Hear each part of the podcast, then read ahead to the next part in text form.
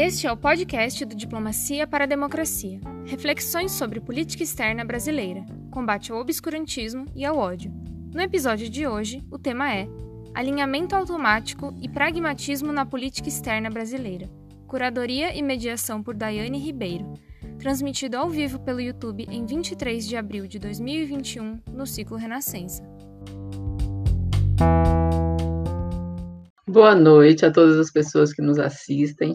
Meu nome é Daiane Ribeiro e hoje eu vim aqui para a gente falar de um tema muito importante. Né? Nós vamos falar a respeito da política externa brasileira. É, a, eu sou doutora em administração, sou mestre em agronegócio, sou graduada em administração pelo Estácio em Relações Internacionais pela PUC em Goiás. É o tema do nosso debate hoje, alinhamento automático e pragmatismo na política externa brasileira, considerando as influências do comércio exterior brasileiro e na imagem do país no cenário internacional nos últimos 100 anos. Esse debate faz parte do ciclo de debates Renascença, que pertence ao Instituto Diplomacia para a Democracia, que tem como seu idealizador o diplomata Antônio Freitas. Eu gostaria inicialmente de agradecer a Letícia e ao Ravi, que nos dão suporte para fazer acontecer esse debate. Agradecer também a presença da professora Ana, né, muito obrigada, ao professor Amâncio e também da professora Daniele. Então, agradeço muito a presença de todos vocês, boa noite. Ah, e Primeiro, eu quero apresentar a Ana para vocês, né? Ela é coordenadora do curso de Relações Internacionais da SPM de Porto Alegre, é professora de Política Externa e de Teoria das Relações Internacionais e é doutora em História pela Federal do Rio Grande do Sul.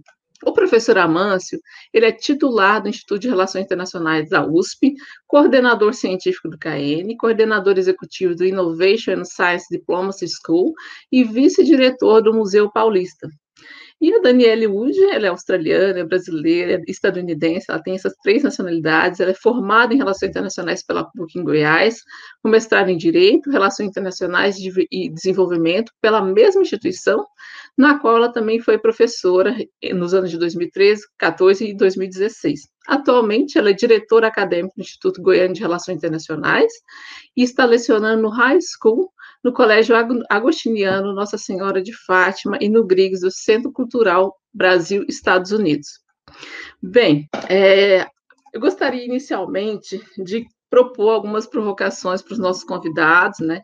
Inicialmente eu vou puxar a Ana aqui, né, para ela falar um pouquinho dessa história do nosso alinhamento automático, Ana. Né? Então, o alinhamento automático ele foi praticado em alguns momentos da política externa brasileira, é, a gente tem como exemplos é, significativos o governo Dutra o governo Vargas, né? E o governo atual no Brasil estava praticando uma forma intensificada né, desse alinhamento automático no que concerne a relação aos Estados Unidos durante o governo Trump. Né? O que a gente pôde ver foi uma determinada intensificação desse processo de aproximação dos Estados Unidos.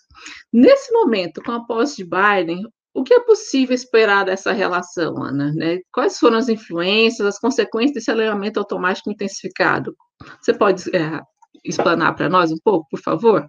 Assim, de, de começar minha participação no, né, no evento hoje, falando que o Brasil tem uma história da política externa, tem uma diplomacia com padrão elevado, né? Eu acho que isso é uma, é uma coisa que a gente tem. A gente tem um acumulado histórico muito importante nessa área. E a gente, olhando a história do século XX, é, pensando especificamente na política externa, a gente observa que o pragmatismo esteve sempre muito mais presente do que momentos de alinhamento automático. Então, inclusive, o próprio governo Vargas, eh, digamos que ele não seria exatamente um, um governo que alinhou-se automaticamente, até alguns conceitos são bem usados e bem trabalhados quando a gente pensa a política externa de Vargas, dentre eles a equidistância pragmática, um duplo jogo, quer dizer, é, enxergou brechas no sistema internacional que conseguiu colocar o Brasil de uma forma uh, proativa, para dizer um, um termo bastante contemporâneo. No caso especificamente do governo Dutra, aí me parece que a gente, de fato, uh, observa um alinhamento automático e, e, e, que o seu resultado é negativo. Né? O Dutra, a rigor, não tem um resultado positivo uh, desse alinhamento. Ao contrário, né? quer dizer, ganhou muito pouco dos Estados Unidos. Então, essa história do alinhamento automático, ela é uma história de insucessos, né? Se, exceto Vargas, que, que, em algum momento teve esse alinhamento, mas teve uma outra postura na política externa. Então, eu vejo, né, no, na leitura do século XX, toda vez que o Brasil se alinha automaticamente, ah, os resultados não são os esperados. Então, acho que esse é um, uma, é um ponto importante, assim, para a gente iniciar uh, a fala. Com relação especificamente do Brasil nesse momento, eh, eu vejo o governo Bolsonaro, de fato, inclusive com sendo uma inflexão no próprio alinhamento automático que o Brasil teve no passado. Né? Quer dizer, uh, o, o governo Bolsonaro é um passo acima desse alinhamento, porque mesmo em momentos que ocorreu o alinhamento, nós não deixamos de enxergar o mundo de uma forma racional.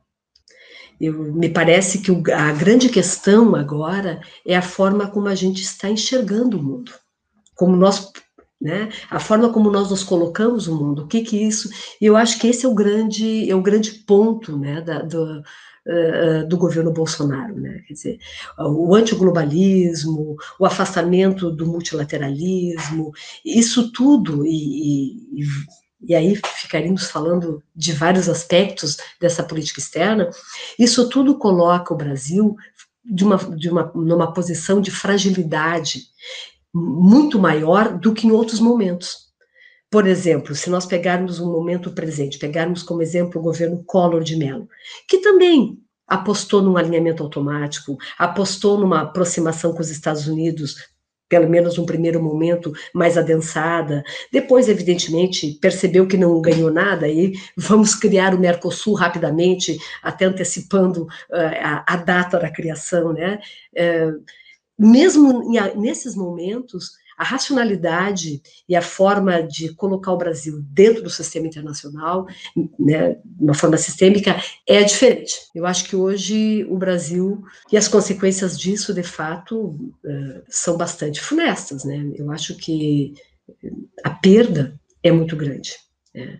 Não que não seja revertida, até porque o Brasil tem condições de reverter o, questões de política externa, me parece com bastante agilidade até porque nós temos um acumulado histórico e esse acumulado histórico nos facilita.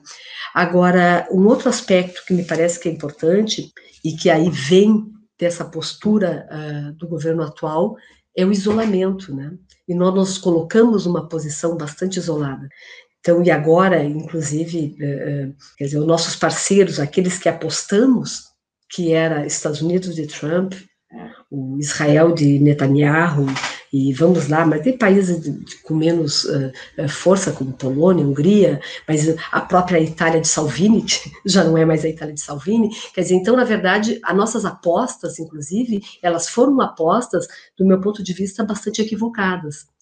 Então, uh, uh, evidentemente, isso isso impacta, isso tem um impacto, né? Um impacto na nossa na nossa na, na, na nossa posição né, internacional. Então, de, de, de dessa forma, assim, né, nessa primeira leitura, eu diria que a aposta do alinhamento automático, ela é, em geral, equivocada, não só olhando o momento presente, mas olhando a própria história do século XX, os momentos que nos alinhamos, quer dizer, eu acho que sempre há um equívoco, porque o alinhamento automático, ele, na verdade, ele abre mão da possibilidade de ampliar as parcerias, né? Da possibilidade de se colocar no, no sistema, de a, encontrando brechas que, evidentemente, fazem da política externa o que ela é, né? um instrumento, né? e, e, no caso brasileiro, um instrumento de desenvolvimento econômico, uh, um instrumento de nos, uh, de nos colocar muito bem diante de, uh, de organismos internacionais. Evidentemente, o alinhamento automático nos coloca numa condição, num degrau inferior. Então, eu acho que. E dentro da história, hoje, como eu falei, né, hoje é um, é um, é um, é um passo acima, quer dizer, não víamos isso. Víamos diferentes posturas da política externa, quer dizer, ou mais desenvolvimentista, menos desenvolvimentista, mais ideológica, menos ideológica, mais liberal, menos liberal. Isso é uma coisa. O que eu observo hoje é um pouco mais que isso, né? É uma negação de, de conquistas uh, praticamente universais, de temas que me parecem superados. Então, eu acho que esse alinhamento aos Estados Unidos de Trump, uh, não ganhamos, evidentemente, perdemos. No entanto, Biden, o que esperar, né? Então, nessa primeira fala, e já vou né, abrindo para os colegas, o que, que, o que esperar de Biden, né? Uma coisa é, é certo, os Estados Unidos têm uma política externa pragmática, quer dizer, absolutamente pragmática. Então, uh, o Brasil vai perder economicamente, comercialmente? Me parece que não. No primeiro momento, isso não mexe. Pelo pragmatismo da política externa norte-americana. Um outro aspecto que me parece que, que, que é importante é pensar que, bom, as relações norte-americanas com o Brasil, seja em momentos em que o Brasil está mais alinhado ou menos alinhado, sempre mantiveram um perfil. E esse perfil está dentro de, de linhas pragmáticas e racionais. Então, nesse, nesse quesito, me parece que não ocorrerá uma grande, uma grande mudança, uma ruptura das relações. Né? Como alguns, ah, não, agora ganha o Biden e as relações vão se complicar. Do meu ponto de vista, de forma nenhuma. Eu acho que o mais complexo é o que nós abrimos mão em nos alinhar uh, automaticamente. Quer dizer, é, é, é isso é o, é o, complicado. É aquilo que o Brasil abre mão em alguns momentos. Então, e sobretudo aí entrando em conflitos, entrando em contenciosos absolutamente desnecessários, dentre eles com a China. Então, acho que é, eu acho que é, esses são os pontos. Não é se vamos perder mais, não, mas o que nós deixamos de ganhar e o que nós atrasamos com essa, com essa uh, medida e posturas uh, que tenham a ver com a diplomacia atual. Então, me parece que esse é, é o primeiro, é o meu primeiro olhar sobre esse tema. É, realmente, né? Eu, é, é, na minha percepção também, acredito que é o mais preocupante, né? Inclusive, a, considerando o fato de a China, por exemplo, né, ser um dos nossos maiores, se não me engano, já é o nosso maior parceiro comercial, é, né, atualmente. É, fato, é quando, a, quando a gente a, desafia o nosso maior parceiro comercial, né? Como, como a, a sociedade fica, né? Qual o impacto disso na sociedade com o tempo, né? Ah, eu ia dizer, e, e, a, e a, grande questão, é, Daniela, é qual o sentido disso? Qual é o sentido de, desse desafio? Qual é o sentido? De, não há sentido, né? O sentido é uma visão uh, irracional, vamos dizer assim, o sentido disso é uma visão deturpada do sistema, né? quer dizer, é, o sentido de... porque não tem sentido, né? Por quê, né? Porque ir de encontro ao maior parceiro econômico, né? Então essas questões me parece que são mais graves assim quando se pensa política externa do que de fato o próprio alinhamento ou o não alinhamento, né? É, é, a provocação desnecessária, né? É isso mesmo, né? Então quando eu acho que é um, até um determinado saudosismo, né, do que foi a parceria, né? Do, por muito tempo os Estados Unidos foi de fato o nosso maior parceiro comercial, né? Então esse saudosismo por esse momento nos traz a, a, uma, a uma situação bastante complexa que posso dizer que posso concordar contigo que é realmente uma questão irracional, né? É, e, e, puxando agora para o Amâncio, né? Eu queria que o Amâncio discursasse um pouquinho para a gente a respeito desse momento histórico, né? Que a gente, um momento histórico recente, né? Que a gente passou ah, buscando, houve um momento que a gente tentou intensificar as nossas relações né, no cenário internacional, nossas relações sul-sul, né, buscando uma liderança né, com os países em desenvolvimento. Né, acredito que ah, dos anos 2000 para cá a gente começou a criar essa, essa essa imagem do Brasil no cenário internacional, né? E isso desencadeou resultados significativos, como, por exemplo, a, a, a criação do Banco dos BRICS, né? E sob sua perspectiva, Mansi, como, como é possível avaliar as influências dessa alteração de paradigma? Então, a gente estava caminhando né, para um, um, um, a, a, construção de uma imagem de liderança, né? E agora, como é que isso, essa alteração dessa, dessa perspectiva, não, agora estamos alinhados com os Estados Unidos, né? Como é, como é que isso influencia né, a, a, a, diplomacia, né, como é que isso influencia também questões de inovação, que é, são questões fundamentais para o desenvolvimento de um país, né, e como a alteração de paradigma no Brasil gera reflexo nas interações entre países em desenvolvimento de grande porte, né, como seriam os nossos parceiros do BRICS também, né, como você percebe isso, Amâncio? Muito boa noite. Eu queria, antes de tudo, agradecer o convite, dizer que é um prazer, uma honra estar com a Ana, com a Daniela, agradecer a Daniela e agradecer a Dayana pelo convite e é, esse debate tão importante sobre política externa e que tem relação direta com democracia. Eu acho foi foi bom uh, falar depois da Ana porque ela deu um panorama histórico tão impressionante é, que ajuda esse enquadramento que ela fez sobre a trajetória do alinhamento brasileiro aos Estados Unidos.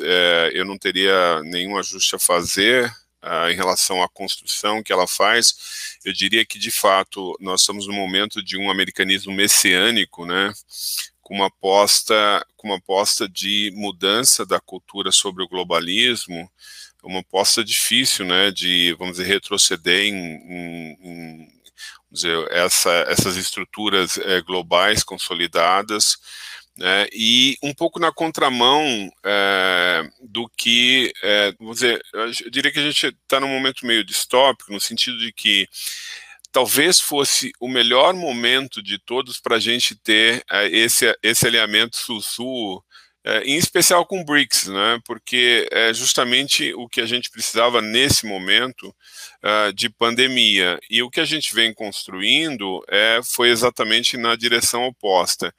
Uh, nós tivemos, além do Collor, como a Ana comentou, nós tivemos o um momento Castelo Branco também, que foi um momento de alinhamento. O Collor foi um alinhamento mais é, limitado, né? E agora a gente está numa situação de alinhamento um pouco bem mais, bem mais intenso, né? E por que, que eu digo que isso é na contramão? Porque eu acho que a Ana apontou bem o fato de que nós nunca tivemos um benefício muito claro desse alinhamento não é um pouco decepcionante às vezes que nós fizemos em termos de, de retorno.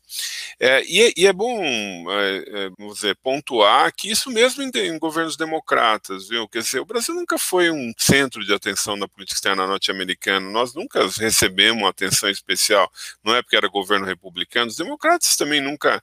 O Brasil nem é um problema de conflito, mas também não é uma solução do ponto de vista de comércio, etc. Nós tivemos boas relações. É, e aí, o que, o que a trajetória, o que mostrou é que nos anos 2000, o Brasil faz essa inflexão na direção de intensificar as relações sul-sul, isso passa a ser o, o fator distintivo em relação à política externa da década de 90.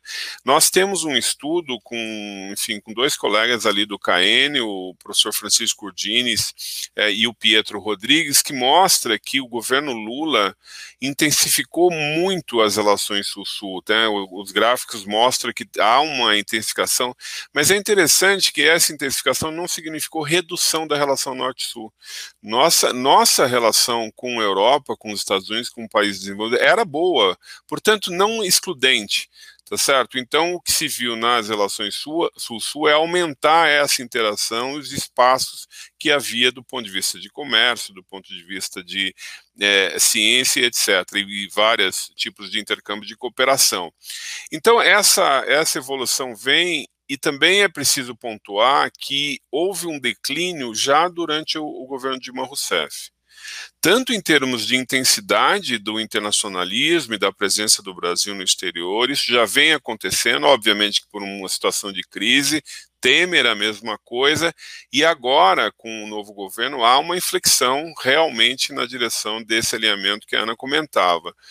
O problema disso é, é que a, a força que nós teríamos é, de ter essa parceria, é difícil dizer o quanto nós seríamos beneficiados por essa relação com o BRICS, por exemplo. É evidente que uma relação difícil com a China nesse momento é, é um desafio enorme, né? É, embora a, o alinhamento pudesse ser com Rússia e Índia por uma questão de proximidade política. Mas o que, o que, o que aconteceu foi uma dependência muito, muito forte à China num momento muito ruim para o Brasil não ter boas relações. Eu diria que o contraponto disso, e a Dayana comentou, é a questão da diplomacia científica e da inovação.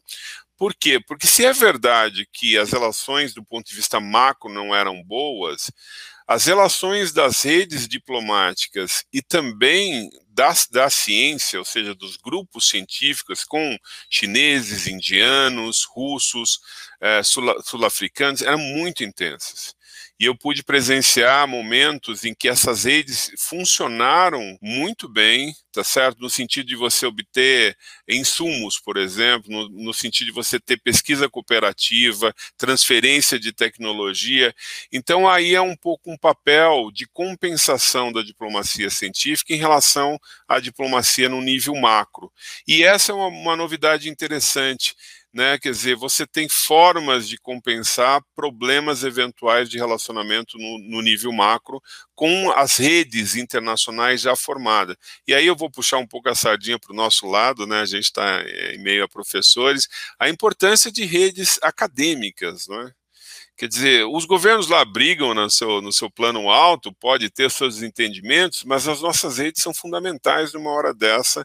E na, na hard science, na ciência e, e, com relação à produção de vacina, produção de medicamento, etc., essas redes são ativadas, quer queiram, quer não, os governos do plano nacional. Então, eu acho que existe, é, é difícil imaginar qual seria o benefício concreto se esse alinhamento continuasse, eu acho que pequeno, mas acho que a gente teria a ganhar se a gente tivesse continuado com essa tônica dessas relações Sul-Sul, uh, mas, vamos dizer, acabar com uma nota positiva. Nós temos uma ciência muito forte, nós temos uma qualidade diplomática também muito ativa e que pôde preservar essas redes num momento fundamental como o que a gente vive na pandemia. E talvez a gente tenha que institucionalizar mais ainda isso, né? Quer dizer, a ideia de você, por exemplo, ter assessores científicos dentro de governos passa a ser uma necessidade muito premente. Isso, a pandemia mostrou isso. Então, acho que eu acho que a gente tem o, o, que aprender com essa pandemia do ponto de vista da relação entre é, diplomacia, ciência, universidade. É, espero que a gente apre aprenda e implemente. Né? Esses são os meus comentários iniciais, é, já é, dizendo que a Ana fez o trabalho mais importante, que era dar aquele panorama que a gente precisava para começar o debate. Ah, muito bem, assim, muito bem pontuado, Amanda. Inclusive que o pessoal está dando boa noite, Amanda, Alessandra, Letícia, Rafael e Danilo.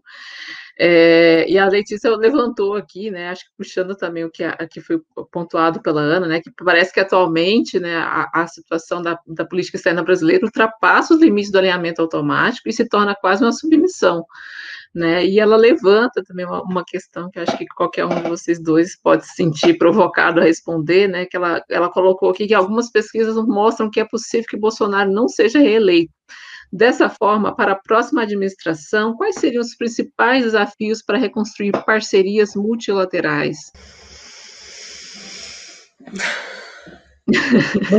a Ana até deu uma suspirada, né? Olha, é, pois então, é, é, eu acho que é como a gente comentou, e o Amâncio também pontuou muito bem, nós temos uma diplomacia eh, muito bem formada, né? Quer dizer, então, acho que é, um, na eventualidade, né, um outro presidente, um, um outro chanceler, é, uma outra equipe, evidentemente, eu acho que o desafio é mostrar, é voltar ao caminho, mais ou menos como o Amâncio colocou, quer dizer, a gente trilhou um caminho é, muito robusto, em parcerias, em, em parcerias estratégicas para além do norte, né? E, ou seja, a, as relações sul-sul. Então, isso foi trilhado. E me parece que o desafio agora é retornar. E, evidentemente, relações sul-sul não significa, muito bem colocado pelo Amâncio, é negar as relações com os Estados Unidos e Europa. Ao contrário, né? Quer dizer, é, o, o Amâncio falou do governo Lula, bom, o governo Lula Inclusive, a, a, época foi chamado o cara pelo Obama, né? Quer dizer, claro que Obama tinha. Uh, né, o que, que ele queria com isso? Claro que isso não era gratuito, né? A importância do Brasil regionalmente, uma liderança regional muito importante. Eu acho que são, esses são os desafios, né? Quer dizer, colocar novamente o país naquilo que sabemos fazer muito bem, né? Que o Brasil sabe fazer muito bem, que é na verdade ter relações uh, cordiais, em primeiro lugar.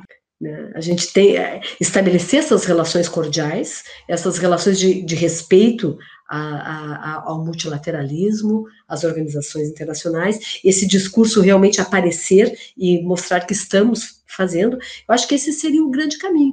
E do meu ponto de vista, só já passo para o Amâncio, é, é o Brasil voltar de novo de frente para a América do Sul. Eu, Os Estados Unidos estamos, fez essa. É, desculpa, Ana. Os Estados Unidos fez essa, é, é, Estados Unidos fez essa reconversão é, rápida, né? É, exato. Do Trump para o Biden exato. já mudou é rápido, né? rapidamente, é rápido. Exatamente. Sobretudo quando você tem uma, uma estrutura uh, diplomática tão qualificada. Sim. Então é, é comando, né?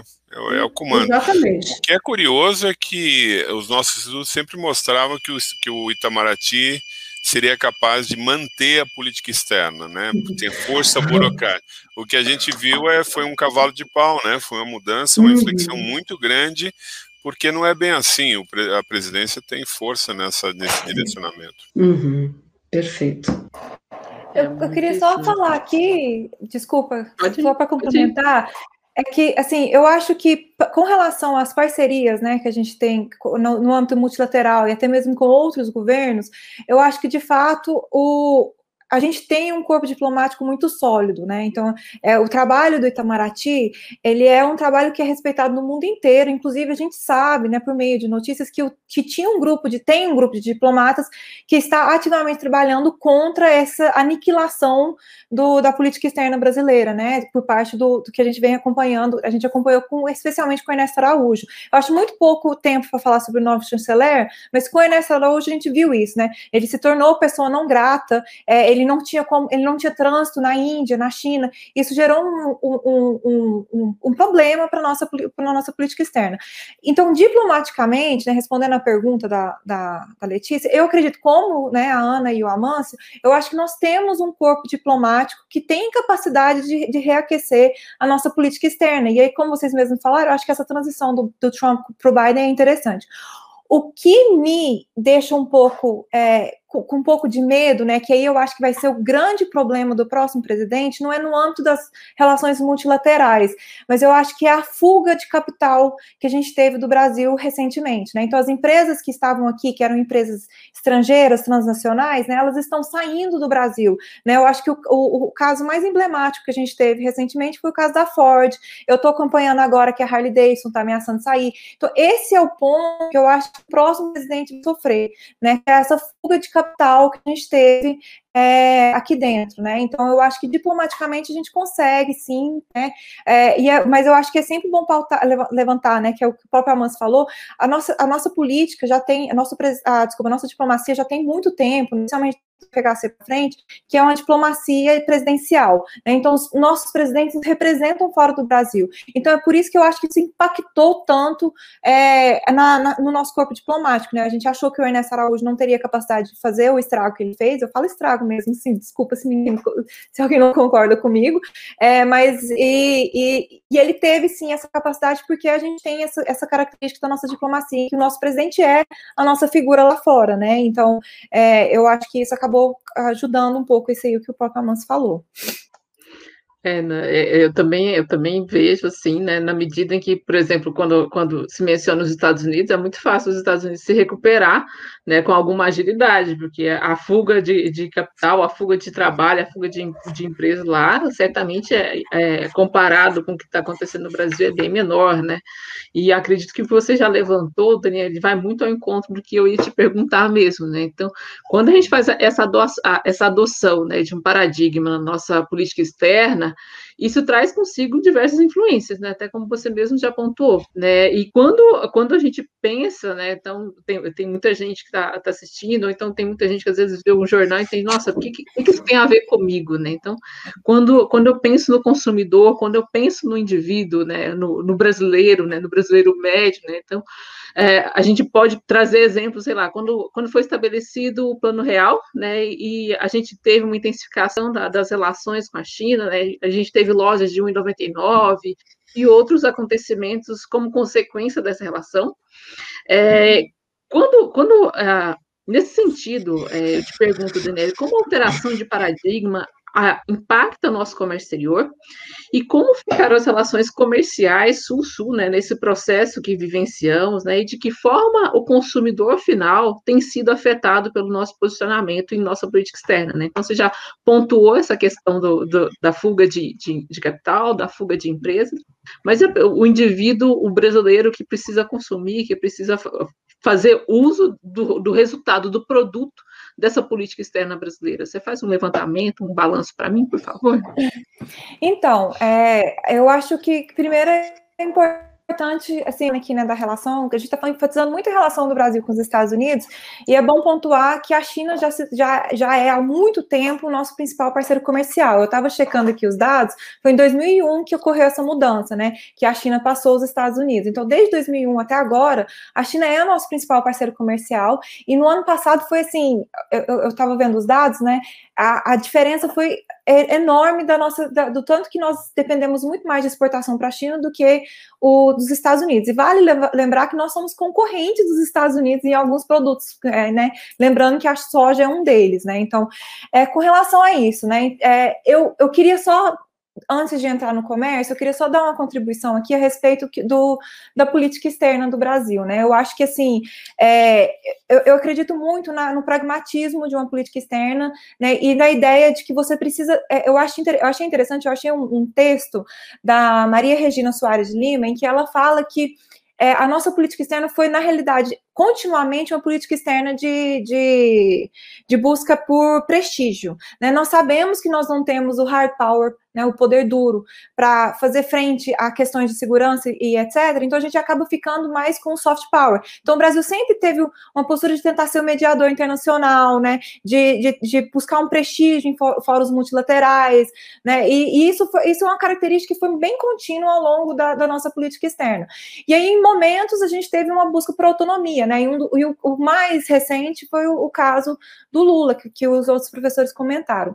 Então, é, é, desde. Eu vou falar um pouco mais recente, então eu vou puxar um pouco do FHC, que foi quando você me perguntou, né? Então, o FHC, o importante dele foi que ele buscou, né, na política externa dele, ele buscou prestígio também, mas com um alinhamento um pouco mais favorável às potências grandes, né? Eu lembro de ouvir muito na, na época que eu estava na faculdade, é, que é, a gente queria ser o, um, o pequeno entre os grandes, né? Então, essa foi uma coisa que me marcou falando sobre o FHC.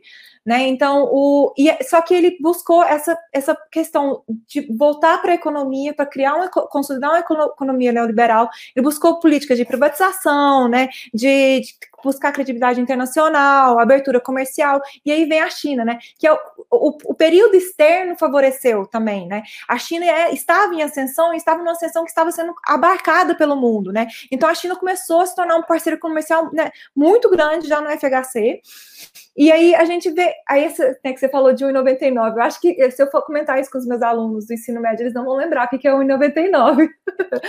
mas eu lembro disso, então é a questão de compra, mas a gente vê isso até hoje, né? A gente tem hoje uma compra por produtos de sites chineses como o AliExpress, né? E que por conta do que a nossa economia estava com um, um, o dólar, né? Ele, ele era um preço acessível, então você fazer importação de produto para você consumir internamente era muito mais fácil né? Então, é, eu, eu, todo mundo está acompanhando o preço do iPhone, né? Alguns anos atrás, você conseguiria comprar um iPhone com dois, três mil reais. Hoje isso está inviável. Por quê? Porque a gente está vendo nosso, a nossa moeda desvalorizar. O real foi uma das moedas que mais valorizou no ano passado. Então, a, a política externa, ele vai afetar porque é essa questão da importação e também afeta na questão da exportação. Então, se a gente está exportando muito, a gente está aquecendo a nossa economia e isso vai ter, gerar dinheiro circulando aqui dentro. E além, e é, também tem as outras questões que a gente acompanhou no ano passado, o preço do, do arroz, né? Que ele estava subindo muito por conta da exportação, porque a gente não estava tendo produto interno. Mas tudo, o, o, o, que, o que a política externa pode afetar né, na nossa vida diária, nesses quesitos, né? Você não conseguir comprar um produto que você está acostumado a comprar por conta do, da política econômica que, e a política externa que está sendo afet, a, a, construída. Né? A gente tem, é, eu acredito que se a gente criar um, um, um, problema com a China, a gente vai ter problema de abastecimento interno pior do que a gente já teve, né? A China já se mostrou, né? Então a, a, a gente viu no ano passado a dependência que temos com a relação de, de equipamento de proteção individual nos hospitais, né? O, o, mundo, e não é só o Brasil, o mundo inteiro se viu à mercê da China. Então, quando a China parou de produzir, a gente parou de ter equipamento. Então, esse aí é outro ponto. Então, se a gente cria uma relação que é desfavorável com a China, a China tem muita coisa que ela exporta para a gente que é importante para o dia a dia da, da, dos indivíduos. Então, tudo isso eu acho que é, que é uma problemática que nós temos que preocupar. Né? E é, eu, eu acho que também, assim, falando para quem aqui gosta de viajar, né? Que é uma coisa que parece boba a gente fazer esse comentário agora, mas eu acho que é importante, né? É, a, a percepção do que é ser brasileiro fora do Brasil hoje, é, eu, eu acompanho com meus colegas que estão morando fora, eu acho que eu nunca vi uma percepção tão ruim, né? É, a gente viu na semana passada o vídeo, né, que, que circulou na internet é, a respeito, lá na, lá na, França, das pessoas rindo né, da postura do, do Brasil com relação ao, ao combate ao COVID. A gente vê que nós estamos nos tornando párea internacional por conta de uma política externa é, que é uma política externa, eu, assim, o, o, a problemática que eu tenho com a política externa do Bolsonaro é que não tem pragmatismo nenhum, né? Se você for olhar em momentos em que nós nos aliamos com os Estados Unidos, existia, uma, existia um motivo ali, né? existia um, um, um, interesse que era para atender uma coisa que era brasileira. A, aliança do, do, do, Brasil com, com o Trump, né? Do, do, Bolsonaro com o Trump, não é nem com os Estados Unidos, é com o Trump. Né, criou uma indisposição agora do Biden com o Trump, mais que o Biden seja pragmático, a gente já está começando uma relação com o pé para trás. Né? Então, isso que eu acho importante eh, ver na relação com o Brasil com os Estados Unidos. Ainda mais com o Biden com essa postura pró-clima, né, pró é, discussão do, do, ambiental. Então, essa aproximação ideológica é, foi uma aproximação que para mim não trouxe retorno nenhum, foi pragmático nenhum, momento algum. E, e assim, o, o, o Trump nem teve a capacidade de vir visitar o Brasil para dar um embasamento, né, para essa aproximação ideológica.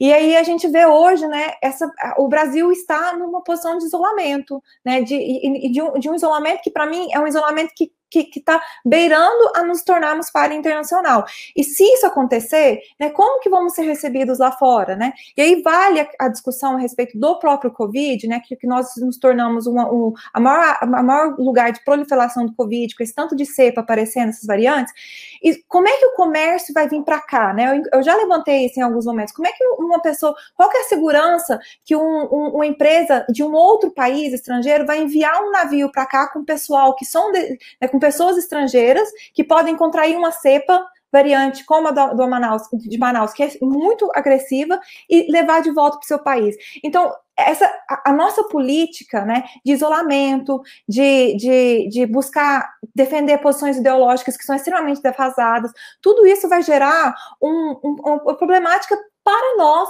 para nossas relações futuras. Eu acredito, como eu já comentei antes, que a gente consegue, né? Tem é, a capacidade de mudança, ela é possível. Só que o, a longo prazo a gente tem muitos pontos que vão gerar constrangimentos. E para mim um dos que mais me vem à cabeça é essa questão dessa fuga de capital, de investimento direto aqui no Brasil, estrangeiro, né? Isso aí, tá, tá, isso aí vai estrangular. É, é, é, a gente está perdendo emprego, né? A gente está perdendo, né? Se, se a pessoa não tem dinheiro como é que ela vai consumir, né? E a gente vive um, um, uma sociedade do consumo. Como é que a gente vai movimentar, a gente vai movimentar a economia? Né? O Paulo Guedes está defendendo que a gente está tendo um crescimento em V, com investimento né, em, em, em, em, em bolsa de valores, mas bolsa, gente, bolsa de valores você investe hoje, amanhã sumiu.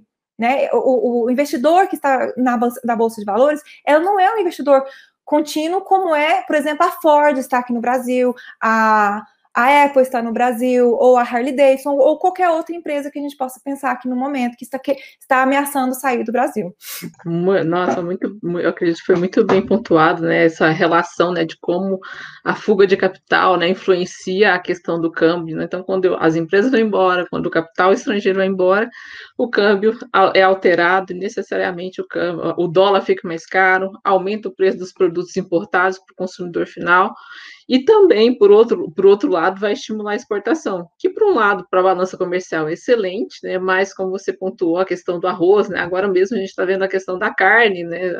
com 45% dos frigoríficos brasileiros, né, em ociosidade, tendo ociosidade, né, está faltando carne, assim, em algumas cidades frigoríficos estão fechando, açougues estão fechando, e isso influencia diretamente, né, na, na vida do brasileiro, né, na como as pessoas vão ter acesso ao consumo diante de tudo isso, né, então quando a gente fala em bolsa, né, como você pontuou, né, quando a gente fala, a especulação financeira não gera emprego, né, a especulação financeira não distribui renda, não gera desenvolvimento, que é o que, um, o, que o país precisa para desenvolver seu IDH, né, precisa para tirar a gente do local, né, de um local de subdesenvolvido, né, e já puxando tudo isso que a gente, que a gente conversou, é, enfim, é, a, a, Priscila está pontuando aqui para a gente, né? É, seria essa a politização da agenda internacional que nós não queríamos, né? Parece que vivemos num Brexit em relação, com relação à América do Sul, né? Estamos saindo da, da América do Sul. Como é que é isso, né? Como é que é esse processo? Acho que seu microfone está mudo, Daniela. Desculpa, você pode repetir a pergunta, por favor, Daiane? Né? A, a, Priscila colocou aqui, será que é essa politização da agenda internacional que nós não queríamos? E parece que nós estamos vivendo um Brexit em relação à América do Sul, né? Eu colocaria mais ou menos em relação às relações Sul-Sul, né? Não, não só a América do Sul. É, assim, a, a nossa eu acho que uma coisa que, que, que, me chamou muita atenção com relação ao governo Bolsonaro, com relação ao Sul-Sul, é, e uma, uma coisa interessante, porque é, ideologicamente os dois líderes dos dois países têm afinidade, que é a Índia e, a, e o Brasil. Né? O, o, o Modi, ele tem uma postura né, também muito nacionalista e muito, ele, ele é populista. É, a questão é, que, o que eu vi, né?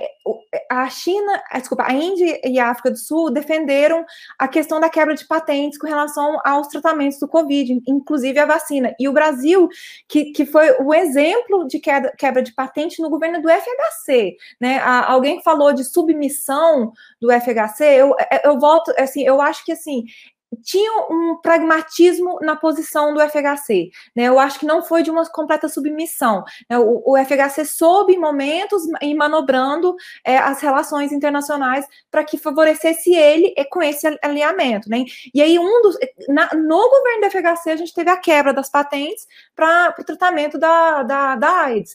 Então, o Brasil foi assim, foi, na, na, época foi vanguardista com relação a isso. E aí, agora que a gente está no, no meio de uma pandemia em que a gente gente está vendo a OMC, né, a, a OMS, desculpa, a Organização Mundial da Saúde, falando que os países que são mais pobres vão demorar até 2024, 2025 para conseguir vacinar. E aí, essa quebra de patente seria muito importante. Seria realmente, assim, a gente tentar pelo menos voltar um pouco de, de relação sul-sul e o Bolsonaro não não, não, não, não arreda o pé com relação a isso, mesmo com a crise da vacina que nós estamos passando agora, né? Que a vacinação está lenta comparado com outros países, né, no, no mundo. Então, é, eu, mas assim, eu, eu, a única coisa que eu, que eu queria falar aqui, né, com relação à América do Sul, que é, inclusive pode até abrir uma discussão aqui com a, a, a Ana, né, com a professora Ana e com o professor Amâncio, é, que eu, eu, eu, não, eu fui participar de um congresso uma vez aqui na América do Sul, na América do Sul, na Colômbia, em Bogotá, e uma pessoa que, que era da, né, que trabalhava no México veio conversar comigo e me perguntou por que, que o Brasil é tão fechado para a América Latina, América do Sul e América Latina, né? Porque nós não, nós não nos integramos, né? A gente, a, a, na, na, na, época, né? A gente estava realmente na época da, da relação Sul-Sul, então a gente, a gente ajudava muito mais a África do que ter um diálogo científico com a América do Sul, né? E na, com a comunidade científica. E eu achei aquilo interessante. Nós, é, nós brasileiros, nós não nos sentimos parte disso aqui, né? E, inclusive a comunidade acadêmica, em alguns momentos, ele, como ele pontuou para mim, ele, ela não se integra com a comunidade aqui da América do Sul, né? Então, é, é, um, é algo que, que me, me, chamou a atenção naquela época, é algo que eu é, ainda vejo, né? Nós brasileiros, nós não, senti, nós não sentimos é, sul-americanos, né? Ou latino-americanos, né? Que é um termo muito problemático. A gente, a gente então, essa, essa ideia de Brexit da América do Sul, eu acho que é muito...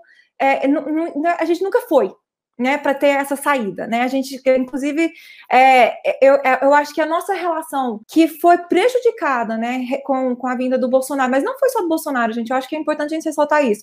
A, a Dilma, por conta dos problemas internos que ela sofreu, ela também, ela teve que a, a, política externa ficou em segundo plano. E aí o Temer também não foi tão ativo nessa política externa. E aí agora a gente vem realmente com essa ruptura, né? Porque antes era mais um não, não tem um movimento. Agora a gente está tendo um movimento contrário, né? Mas é um, um processo histórico. Então, eu, eu não sei, eu, é, é uma coisa que, é, que, a gente tem que debater, né? Até que ponto nós, nós nos integramos na América do Sul de fato para falar que nós saímos da América do Sul. É, nos bastidores a gente estava conversando um pouco sobre isso. Eu acredito que o Amâncio e a Ana, né, já tem. A gente está falando sobre essa rede, né, de, de, de pesquisa, né. Eu acredito que eles têm muita coisa a trazer e a pontuar Acho que a Ana quer, pode começar, Ana, falar um pouco da sua rede, como você, como você vê essa, esse questionamento da Daniela. Olha, eu vejo um pouco diferente, assim, eu vejo o Brasil um país que teve a preocupação muito grande com a região. Aliás, a região sempre foi importante para o Brasil, né? Se você pegar na história, né? Em, claro que medidas diferentes, mas, sobretudo, de Fernando Henrique para cá, e até se, se, pegarmos o próprio Collor, que fez aquele movimento de, de criação do Mercosul, mas naquele mo momento muito uh, de afogadilho, assim, né, com aquela relação uh, bastante complexa que estava, inclusive, na política doméstica, mas a questão é é que a América do Sul foi muito importante, foi prioridade para Fernando Henrique Cardoso e para Lula prioridade. E a gente, de certa forma, eh, em menor ou, maior medida, nós contribuímos muito para a institucionalização da região. Então, assim, eu acho que agora é outro momento, né? Quer dizer, a gente, a gente teve um, um avanço bem importante, claro que Obviamente que a região ela é uma região com muitos problemas, as assimetrias são gigantes, e evidentemente uma região com tantas assimetrias é difícil, mas eu acho que nós avançamos muito. Claro que tem muito a avançar, muito a amadurecer, evidentemente que sim, mas me parece que um processo uh, bastante intenso de, de integração regional a gente conquistou, de Fernando Henrique Cardoso para cá. É muito bem pontuado a questão de né, já da Dilma afrouxar um pouco, Temer muito menos. A, na verdade, a política externa de Temer foi inexistente, não sei se existiu a política externa de Temer, hum, né, foi absolutamente, ele ficou muito mais, né, entrou para ser um presidente reformista e acabou ficando dois anos dando conta da sua vida pessoal. Então, evidentemente, o governo foi bastante confuso, mas a, a região é muito importante e avançamos. Então, se você pega eh, desde a casa, o avanço da casa para a Unasul, a IRSA, dizer, isso são avanços. A própria institucionalização do Mercosul. O que eu vejo é que nós agora sim estamos de costas para a região. E, e, e, me parece assim que o Brasil, eh, sendo uma liderança regional e, e ocupando essa liderança regional, hoje praticamente deixou vazio, né? Hoje está vazio. E obviamente, né, que está vazio, alguém vai ocupar, né? Então se fala muito disso, quer dizer, hoje o Brasil se afastou, né, dessa liderança regional. Mas evidentemente, sempre e, e eu acho que o Amâncio deve ter pesquisas bastante intensas nesse eu acho que o IPRI tinha pesquisas nesse, nesse sentido, né, Mâncio, mostrando o que, que a, a, as elites brasileiras, como, como elas uh, enxergam a integração, a gente sabe que isso é um tema de grande debate. E a gente sabe também que para você ser uma liderança regional, uh, paga-se, né? E até que ponto o Brasil e os segmentos empresariais, né? É, concordam em que o Brasil seja paymaster, né? Até que ponto? Então, acho que esse é um debate interno, isso é uma coisa que, que, que ocorre, e que ocorre já praticamente nos últimos 20 anos. Agora, outra questão é dizer que o Brasil não se importa com a região. Acho que são coisas distintas, né? Então, nesse sentido. Agora, eu acho que o aspecto, só para finalizar, eu acho que agora o Mâncio entra e os dados são muito robustos, como a região nos enxerga, como nós enxergamos a região, as elites, né? são dados robustos que, que se tem sobre isso. Mas eu acho que tem uma, uma questão que essa que daí vem na questão acadêmica e pessoal, como nós somos o único país de língua portuguesa, isso também pega, né? Quer dizer, nesse, nesse ponto pega. Mas isso são questões mais de, do nível individual e tal. Né? Agora, em termos de Estado, de governo, de política de Estado, e política de governo, né, de fato, acho que o Brasil avançou muito e agora está dando marcha ré né, nessa, nessa preocupação que foi bem importante dos anos 90 para frente. É uma marcha ré que está em muitos quesitos, né, Ana? Assim, é, é, é impressionante né? tanto que a gente está tá indo para trás. É, só, só querendo, antes do, do Amance falar, é porque o que eu achei assim, interessante é porque eu, eu, sempre vi que tinha essa liderança né, do, do, da, da, da, do nosso Estado na diplomacia aqui na região. Né? É, mas, ao mesmo tempo, nós brasileiros, nós, é, isso é uma questão identitária, né? nem de, de política externa. Né? Nós não nos sentimos parte disso aqui, e aí isso e foi esse ponto que ele me, me, ressaltou. E aí isso acaba fazendo com que quando nós vamos para alguns congressos específicos, a gente fica muito no nosso grupo, a gente não, não mistura tanto, mas aí também Somos tem a barreira da língua. Somos lusos, né? A língua, é... né? a aderança lusa, né? Já é diferente. É. Muitos não, não falam espanhol, né? Muitos brasileiros, a grande maioria não fala espanhol, né? Então, é esse é um outro, é uma grande maioria que não fala, embora seja uma língua né, com sonoridade parecida, não falam, né? Às vezes nem entendem, né? Bom, por favor. É, só, só aproveitando aqui o, o ensejo, puxando aqui o comentário do Beto para você, Amâncio. É, o Beto coloca aqui para a gente: a América do Sul é muito influenciada pelos interesses, pelos interesses norte-americanos, que faz criar muitas crises. Então, você acha que essa, essa sensação de que na, na pesquisa a gente não tem essa cooperação que a Daniele colocou, né, e um pouco a ao contrário do que a Ana trouxe, né, que na política isso tem, tem, trazido, você acha que essa influência dos Estados Unidos, talvez as publicações em inglês, nessa necessidade de publicar em inglês, de fazer network em inglês, traz, é, traz essa perspectiva, Ramança? Como, como você interpreta isso? Eu, eu, queria fazer antes disso só uma, vamos dizer, fazer justiça, é, por exemplo, a, ao governo Temer, né? Foi durante o governo Temer que a gente avançou bastante na, na negociação Mercosul-União Europeia, que acabou sendo concretizada durante o governo Bolsonaro, mas a preparação foi anterior, não é? é outra observação, observação também que eu gostaria de, é, alguém comentou aqui no chat de que durante o governo Tucano era completamente entreguista, né? Mas o, a, as negociações da ALCO, o Brasil fez peso com o Mercosul. Então, acho que tem umas qualificações que eu acho que a gente tem que ser justo na hora de fazer avaliações é, mais precisas. E também, é, eu acho que a gente tem é, que olhar é, em perspectiva alguns problemas que são mais estruturais do Brasil. Por exemplo, a nossa capacidade industrial de responder na pandemia a equipamentos médicos, a medicamentos, a indústria hospitalar, tudo isso mostrou bastante deficiente. E isso não é de hoje. Não é que você fala assim, bom, é que esse ano aconteceu. Isso é um problema que vem sendo desmantelado e a, a pandemia coloca um pouco essa ideia de dependência numa outra lógica, numa outra perspectiva. Será que não é caso da gente realmente desenvolver a nossa indústria em, em, em temas tão sensíveis? Eu acho que uma revisão de política comercial vai ser feita é, em relação a isso. Assim como também a integração sul-americana, eu acho que nós tivemos problemas anteriores também.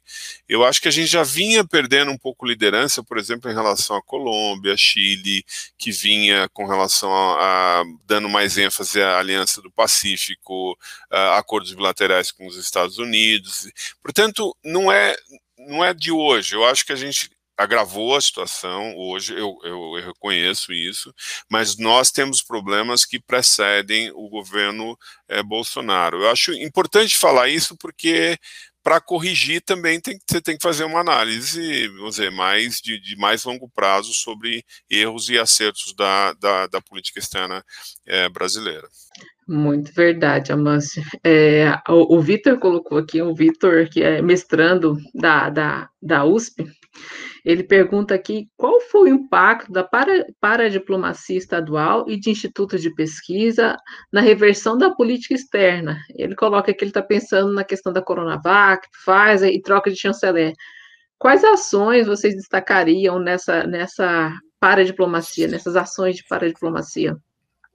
É, esse é o tema central, né? A força que o, os governos, é, até para se antecipar, não é, do ponto de vista é, de política, é claro que existe uma hierarquia muito clara, muito forte, mas na medida em que os governos se posicionaram, os governos estaduais, o governo de São Paulo se vale muito dessa, por exemplo, eu estou falando aqui até porque eu conheço mais, mas é, se vale de um ecossistema de inovação com as estaduais paulistas, com a FAPESP, que tem muita força, o Instituto Butantan, e isso teve uma atração muito forte, né, para um pouco mitigar uh, um, pouco da inação uh, do, do governo federal. Então, eu acho que o Vitor pontuou uma coisa muito importante, que é a paradiplomacia e a força de equalizar um pouco uh, as políticas do nível federal.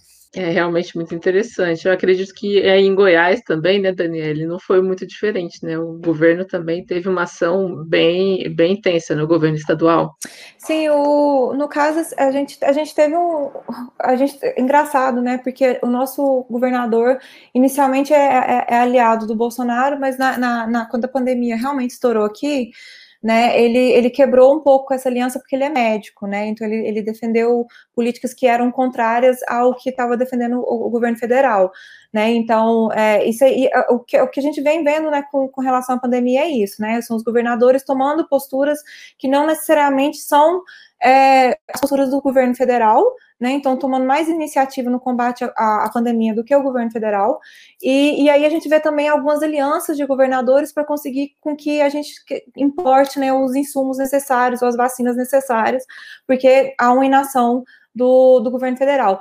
É, atualmente, o, o, na realidade, aqui, aqui em Goiás, né, a gente teve essa ruptura inicial, Daiane, mas o, o, acabou que voltou com alinhamento com o governo federal, né? Então a gente tá, a gente afrouxou as nossas políticas, mas mesmo assim o, o, o Caiado está tentando buscar compras de vacina de uma forma que não se, passe pelo governo central, né? Isso aí é algo que, que, é, que está se repetindo no Brasil inteiro por conta do, de uma política externa é, que foi desfavorável em meio à pandemia, né, do, do governo federal, a gente criou uma, a gente criou uma disposição com a China, a gente criou uma disposição com a Índia, e aí a, a, a, e a gente não comprou as vacinas quando precisava ser comprado, então a gente ficou atrás na lista da compra, né? O que fez com que a gente tenha menos acesso agora, porque tem muita gente que já comprou e a gente está lá atrás esperando.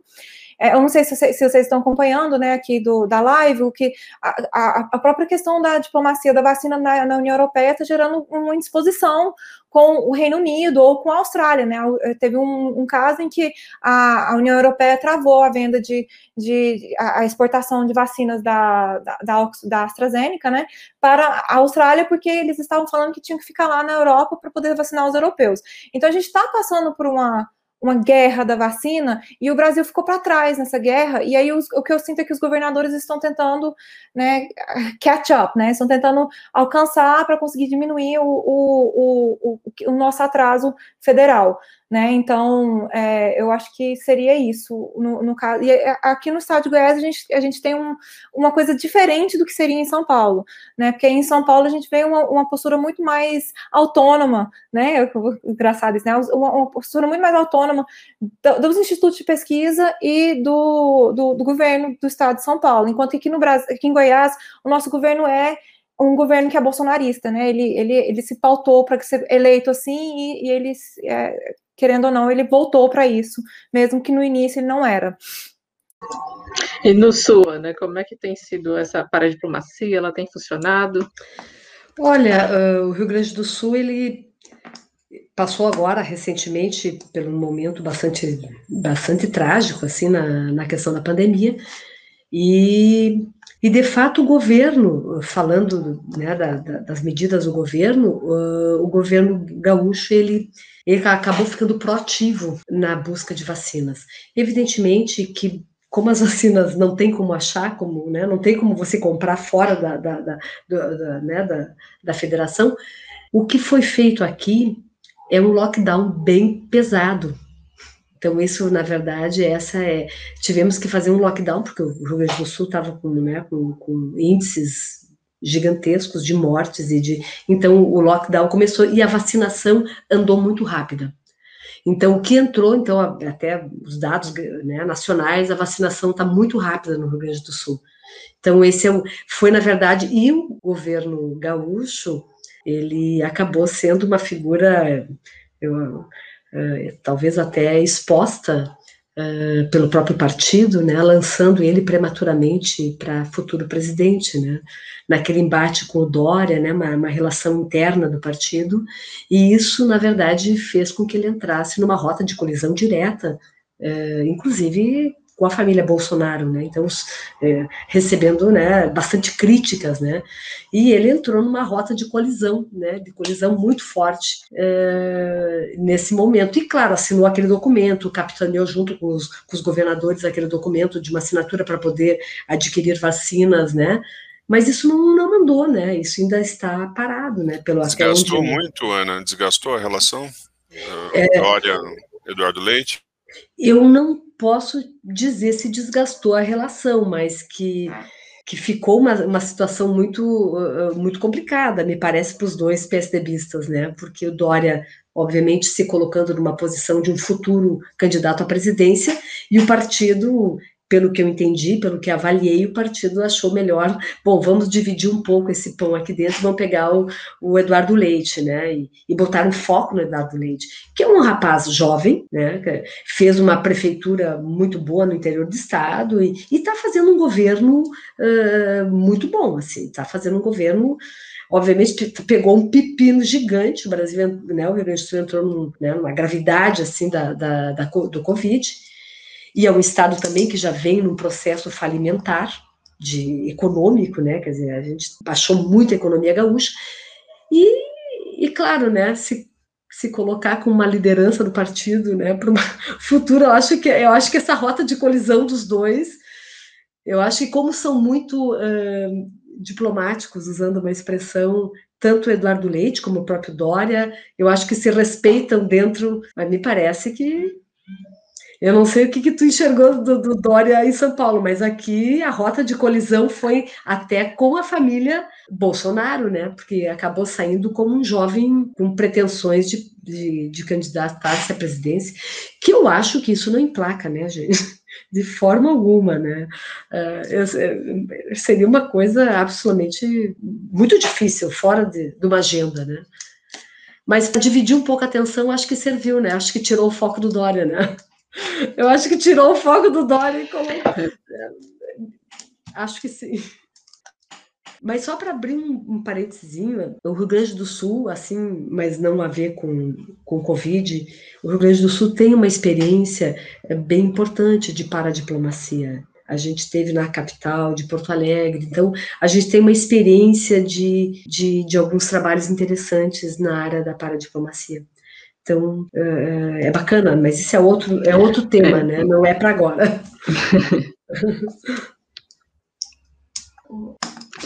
É, é verdade, né, gente? É, aqui, uma última pergunta antes da gente partir para as considerações finais. O Danilo está tá pedindo para vocês colocarem a opinião de vocês sobre o processo de desindustrialização e a baixa da taxa de juros Selic aplicada pelo Banco Central, que hoje está em 2,75, né? E como isso afetaria o nosso comércio exterior, a nossa política externa, né, e, e, e certamente isso fez acentuar, de acordo com ele, a fuga de capitais estrangeiros e também a queda do real frente ao dólar. Pode começar, Paulo, é, a, a, Mâncio. Eu acho que vai um pouco em linha com o que eu havia uh, comentado, né? Uh, e mais uma vez eu, eu vou ser um pouco, uh, vou provocar um pouco essa discussão com relação ao fato de que esse processo de desindustrialização não é atual, não é de agora, tá certo? Nós é, é curioso, né? A gente fala muito da pujança da política externa do governo Lula, que é verdadeira, mas veja o apoio enorme que o governo Lula deu ao, à exportação de agronegócios à China. Tá certo? Então, é, mesmo é, em situação de críticas muito fortes da indústria, porque isso, obviamente, quando você faz essa, essa política, você está é, prestigiando o agronegócios, em certa medida, em detrimento da indústria. E isso, de fato, aconteceu. Então, isso não é de hoje, vem se acentuando, e a coisa mais curiosa que eu acho da relação Estado-empresariado atualmente é um certo apoio ao, ao Paulo Guedes sobre a abertura unilateral e bastante intensa eu não consigo entender como é que, por exemplo, eu queria até ouvir a opinião dos meus colegas da Fiesp, é, se esse apoio acontece de fato, aparentemente sim, mas é totalmente contraintuitivo, certo? Quer dizer, você imaginar que essa abertura vindo da indústria, que sempre foi o setor mais defensivo nas negociações é, comerciais internacionais, poderia atualmente apoiar uma abertura dessa, de, dessa natureza. Então, esse é um processo que vem de longe. A única esperança que a gente tem é que a pandemia tenha mostrado a importância da gente ter uma indústria mais punjante e evitar essa desindustrialização que está em curso. Bom, só para concordo plenamente, Amâncio, e a gente né, uh, acaba não olhando de fato assim os uh, de forma né, focada, né? Mas a gente, se você pegar dos anos 80 para frente, essa desindustrialização, ela, ela, ela se, aparece em todos os governos, né? Então, acho que esse é o ponto, né? Não, não dá para a gente, é, ah, não, esse governo é, teve uma projeção internacional, teve uma, uma, uma, uma, diplomacia presidencial, como é o caso Fernando Henrique, Lula, mas na política doméstica a desindustrialização foi a marca de todos esses governos também. Então, me parece que né, a gente tem que dizer, como é como você disse, né, dizer a, a da realidade. Agora, o, o, me parece assim que também há um desinteresse. Eu não sei o que, que há um desinteresse é, dos governos brasileiros de de fato investir nessa área e investir na, em tecnologia, que eu acho que é um grande, que é um, que é um grande, um grande diferencial desse, desse debate, né, de industrialização e desindustrialização, é investir em tecnologia. Então, eu acho que esse é o, é o grande, é o, é o, nosso nó mesmo, né, é aquilo que a gente vai ter que desatar. Quer dizer, o que, que a gente quer para os próximos 30 anos? E se a gente quer para os próximos 30 anos ou 40 anos uh, uma outra posição no Brasil, para além dessa posição da qual a gente já sabe que temos estrada, no caso da diplomacia, é, é fácil botar, uh, botar o, bloco na rua. E, agora, um projeto de, de, de desenvolvimento brasileiro que seja robusto, eu não enxergo sem um investimento pesado em tecnologia. Eu acho que essa, eu acho que esse é, o, é, o, é a grande questão, assim, né? E, enfim, seria isso. Daniela, você quer comentar a respeito desse processo de desindustrialização e sobre a questão da taxa Selic? Eu acho que também vale assim, a gente lembrar que o, o, contexto internacional influencia muito na política externa, né? Eu acho que é um, a gente, para a gente entender a nossa política externa, a gente tem que olhar para o doméstico e para o que está acontecendo no, no internacional. E, e, a gente, o Brasil se favoreceu muito, né, no, nos governos anteriores à Dilma, com relação à, à questão das commodities internacionais, né? Então as commodities estavam com preços muito bons e aí o Brasil, né? É, a política externa se voltou para isso e esqueceu que é o que né, o, a professora Ana e o professor Amanda estão falando, que é essa questão de investimento em tecnologia e, e industrialização. Né, eu, eu, o, o que eu acho que precisa ser feito é parar de pensar tanto a médio e curto prazo, né? Que, e é isso, você olha, porque commodity a médio e curto prazo é muito bom. Né? Então, é, ainda mais se o mercado está aquecido, né? mas se você não tiver uma política de, de estruturação, de desenvolvimento, se as commodities caem no mundo, né? se, se, a, se a exportação internacional cai, né? se, o, se os preços caem, nós vamos ser afetados diretamente com isso, e aí o nosso mercado fica afetado, e aí fica aquela questão de que a gente depende, que é outra problemática, né? de indústrias que não são nossas, e aí a gente está vendo essas indústrias saírem. Né? Então, se você consolida uma indústria nacional, né? Aí você, essas fugas de capitais, né? Elas, a gente poderia fazer frente a isso com um pouco mais é, consolidado. A gente poderia até ter uma indústria farmacêutica que, que seria capaz de produzir, né? Uma, uma vacina e etc. Isso que, é, é, eu acho que esse ponto que a professora Ana e o Amanda estão falando, né, é, é, importante, mas não é algo que é recente, né, como, como eles estão falando, é uma coisa que vem a longo prazo, e eu acho que é, é, é eu, eu tenho essa análise, né, com relação à nossa política externa e com relação até às nossas políticas internas, né, que nós nós somos muito imediatistas nos, nas nossas políticas, né, nas políticas públicas, na política. Então, isso aí afeta muito essa questão, porque para você ter tecnologia, para você ter indústria, você tem que investir em coisas que são a longo prazo.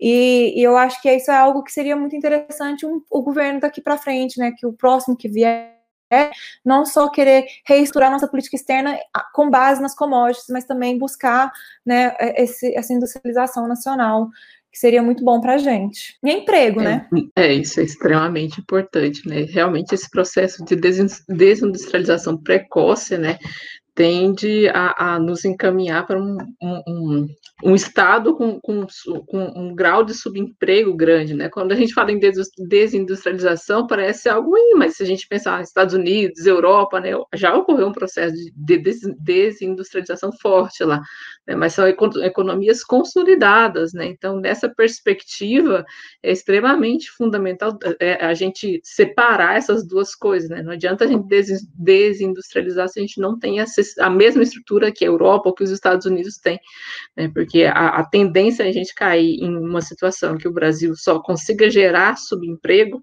né, é, é, muito grande. E eu acho que é com essa reflexão que eu gostaria que vocês fizessem as considerações finais de vocês, é, e pensando um pouco em tudo que a gente discutiu hoje, que a gente dialogou hoje, tá, gente?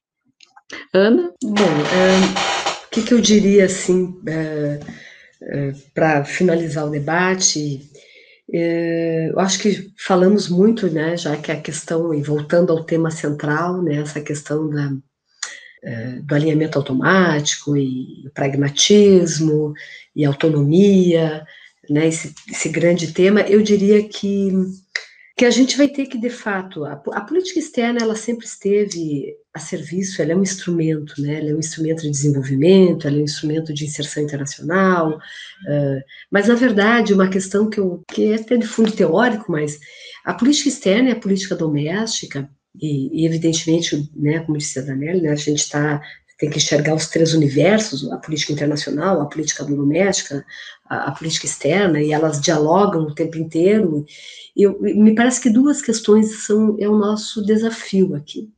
A primeira é a gente entender que se uma política pragmática, ela não necessariamente é, você tem que ter uma política externa que seja absolutamente igual à política doméstica.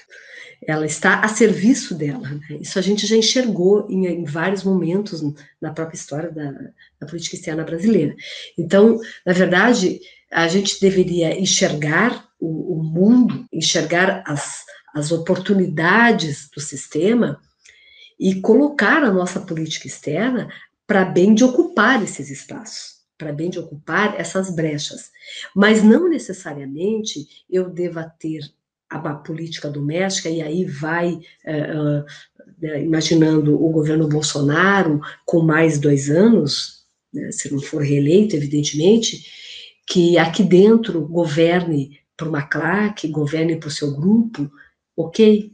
Agora, em termos de política externa, poderia ter uma política externa uh, menos, uh, menos ideológica e, evidentemente, mais pragmática.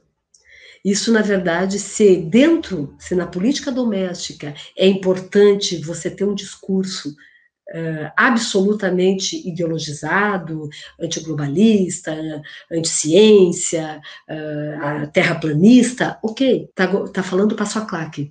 Mas a política externa, ela pode ser, sem sombra de dúvida, diferente.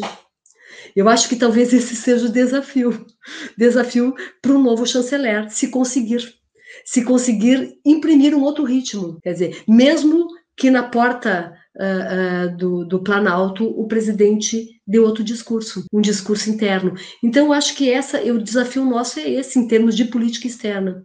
É você colocar o Brasil, conectar o Brasil com outro discurso, tentando ocupar né, espaços uh, no sistema que, sem sombra de dúvida, a gente teria condições. E, na verdade, com isso, obviamente, ter ganhos para a questão econômica, enfim, né? para a ciência, para a tecnologia. Eu acho que esse é o desafio desse governo. Não sei se não vai se reeleger, mas esse é o desafio. Já que internamente o discurso tem que ser para claque. Acho que esse é o meu, é, essa é a minha, a minha visão.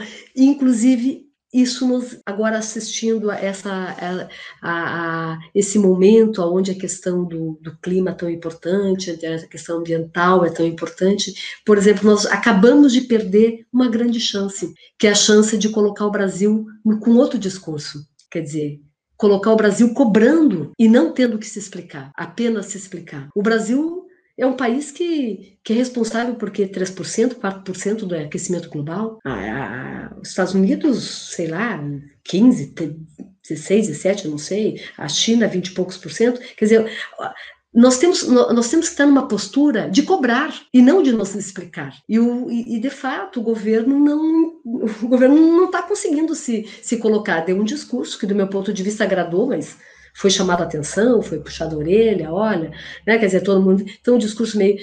Quer dizer, esse, essas questões, de fato, elas são, elas são questões de fundo, assim, né? Falando especificamente de política externa. Então, é isso, quer dizer, o, o pragmatismo ele estaria aí. Acabamos de perder, no meu ponto de vista, uma grande chance, mas nem imaginaria que seria diferente, evidentemente. Mas a grande chance era essa, era e a gente tem capital, né? capital diplomático, capital político para fazer esse tipo de cobrança, justamente na questão ambiental, por exemplo. Então, eu, eu fecho a minha participação com essa reflexão, o quanto a gente está perdendo tempo, caminho, mesmo com o discurso tentando agradar uh, os pares internacionais. Eu, então, seria, seria isso. Obrigada e um prazer estar, tá, ter participado aqui do evento. Muito bom, prazer. É, eu agradeço com, a, a, aceitar, por você aceitar o nosso convite. Assim, eu, eu, concordo que é fundamental, né, ainda mais nesse momento, separar o que é política de Estado, o que é política de governo, né? Fundamental. Amanso, gostaria de ouvir suas considerações finais, Amanso. Considerações finais rápidas, é, queria parabenizar. Eu acho que o programa como um todo, né, Diplomacia e Democracia, porque é, por muito tempo eu acompanho o tema da política externa e opinião pública, e é, sempre se disse, ah, a política externa é pouco importante, não dá uhum. voto, aí você pode ter, vamos dizer, é, experimentos diferentes, porque não tem problema nenhum. Aí vem a pandemia e vem problemas ambientais, você fala, bom, tá vendo o quanto é importante? Tá vendo quanto. Eu estou falando um pouco agora para os nossos estudantes, né? Tá vendo como é importante estudar isso? É, é, absolutamente central, né? Não é marginal, não é periférico, né? Então, realmente, isso mudou a escala de importância da política externa, por isso eu acho muito feliz essa associação entre é, diplomacia e democracia. E também queria externar minha felicidade por conhecer as colegas aqui, foi um prazer, um prazer enorme. Espero manter o intercâmbio, dizer que ali pelo Instituto de Relações Internacionais estamos abertos a parcerias é, com as instituições aí da área de Relações Internacionais, a Ana, a Daniela, a Daiane, foi um prazer enorme conhecê-las. Muito obrigado pela, pela oportunidade. Eu que fico muito lisonjeada com presença, Amância, e eu gostaria de passar a palavra para a Daniele para falar, para ela passar suas considerações finais, Daniele. É, muito obrigada, Daiane, pelo convite, né? Eu quero parabenizar também pelo programa, né? Agradecer por estar aqui no meio de, de pessoas tão qualificadas, né? É, então, é, a, com relação à nossa discussão toda, né, eu acho que, que, que é, o que o Amans falou é verdade, né, a gente tem que dar um pouco mais de, de prioridade para essa questão da política externa. É, é eu, eu queria, né, inclusive um dos meus parceiros no Instituto Goiânia de Relações Internacionais é um jornalista, né? E eu, eu, questionei ele, que eu acho que o Brasil, a gente, a gente fala muito pouco de política, de o que está acontecendo no mundo fora. Se você entra nos nossos portais de notícia, né? A discussão é só o que está acontecendo no Brasil, e aí a, a pauta internacional é muito pouca, é, e ela, ela, é muito é, né, negada, a, a, nossa imprensa não fala muito sobre isso, né, e se, você, a imprensa não está falando, como é que a população também vai ter acesso a essas informações, né, eu acho que isso é um ponto muito importante para entender, mas aí a gente vê o que aconteceu agora, né, é, o que o próprio Amance falou, a gente a gente sabia que a gente estava dependendo da China para alguns produtos, mas a gente não fez a movimentação para garantir a nossa segurança, né, é, a nossa segurança sanitária, para conseguir fazer frente a algum problema sanitário como foi o Covid, e aí só quando o problema apareceu que nós estamos preocupados com isso, né? Então eu acho que a gente tem que começar a adotar políticas que são muito mais pensando a longo prazo para a gente poder se equipar né, com para isso, né? E a, eu, a, com relação à política externa especificamente, né? Eu, eu é, como a, a, Ana falou, a gente tem que ver agora o que, que o novo chanceler vai fazer, que inclusive é goiano, não sei se vocês sabem disso, né? É, ver, é, eu, eu acho que ele, ele os constrangimentos do, da presidência são muito grandes para qualquer ministro trabalhar, né? Então, os ministros que tentam ter uma agenda um pouco mais é, independente ou que seja mais voltada para a área deles, como seria no caso da, do Ministério das Relações Exteriores, ele, ele é constrangido pelo que você falou, né, Ana?